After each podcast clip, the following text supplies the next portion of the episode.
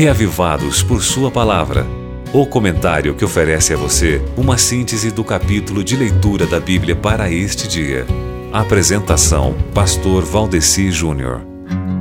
Muito bem, muito bem. Estamos aqui de volta com a motivação total para a leitura do dia, que, de acordo com o projeto Reavivados por Sua Palavra, hoje está em Cantares capítulo 8, né? Sim, hoje a gente termina aí de ler o livro de Cantares.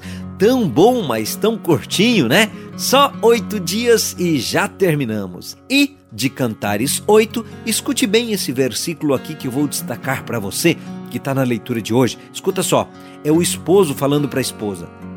Coloque-me como um selo sobre o seu coração, como um selo sobre o seu braço, pois o amor é tão forte quanto a morte, a paixão é tão inflexível quanto a sepultura. Suas brasas são fogo ardente, são labaredas do Senhor.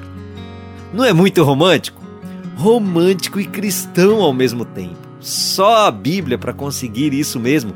É interessante a gente notar, ouvinte, que o amor entre marido e mulher é usado nas Escrituras para ilustrar o amor entre Cristo, ilustrado como o noivo, e a igreja, ilustrada como a noiva. Veja, por exemplo, Isaías 54, versos 4 e 5, e também Jeremias 3, 14 e 2 Coríntios 11, verso 2, são passagens que nos trazem estas ilustrações.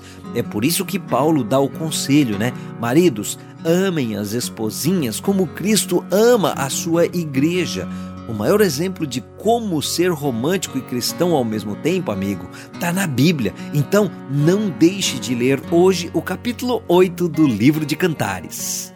Você ouviu Reavivados por Sua Palavra, com o pastor Valdeci Júnior.